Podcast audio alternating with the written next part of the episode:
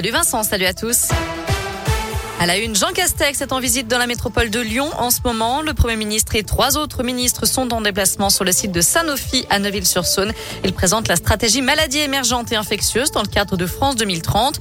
Jean Castex doit évoquer aussi un investissement majeur de Sanofi sur la technologie ARN et poser la première pierre d'une usine capable de produire plusieurs vaccins en même temps. Plus qu'une semaine avant de nouveaux allègements des restrictions sanitaires, le Premier ministre l'a annoncé la semaine dernière. Le 14 mars, le masque ne sera plus obligatoire en intérieur. Ça concernera les salles de classe, les universités, mais aussi les commerces ou les entreprises. Par ailleurs, le passe vaccinal ne sera plus demandé nulle part, sauf à l'entrée des établissements de santé. Des mesures rendues possibles par une amélioration de la situation sanitaire.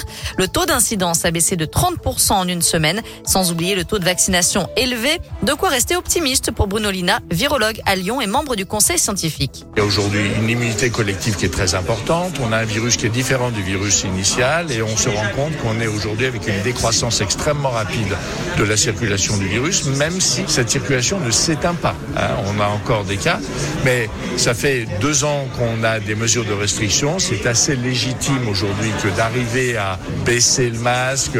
Et puis, il va falloir qu'on s'habitue à vivre avec ce virus. Et donc, c'est en quelque sorte un signal qui dit, bon, ben, c'est d'une évolution naturelle et j'espère très sincèrement qu'on va pouvoir passer quelques mois un petit peu plus calmes maintenant.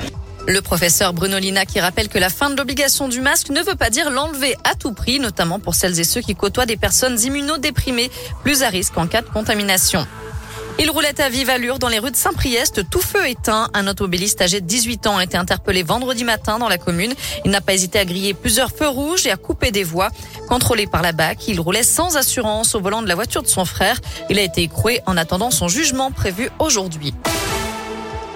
On connaît la liste officielle des candidats à l'élection présidentielle. Ils sont donc 12 sur la ligne de départ le 10 avril prochain. Dernier à avoir déposé ses 500 parrainages, c'est Philippe Poutou. Il rejoint donc Nathalie Arthaud, Fabien Roussel, Emmanuel Macron, Jean Lassalle, Marine Le Pen, Éric Zemmour, Jean-Luc Mélenchon, Anne Hidalgo, Yannick Jadot, Valérie Pécresse et Nicolas Dupont-Aignan. L'actu, c'est aussi la reprise des pourparlers entre la Russie et l'Ukraine en ce moment même, alors que Kiev a refusé les couloirs humanitaires proposés par Moscou.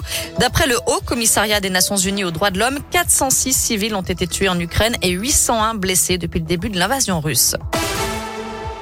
On termine beaucoup plus légèrement. Bientôt le retour du Lyon BD Festival. L'affiche de la prochaine édition a été dévoilée aujourd'hui et on connaît les premiers noms qui viendront à la rencontre du public du 10 au 12 juin.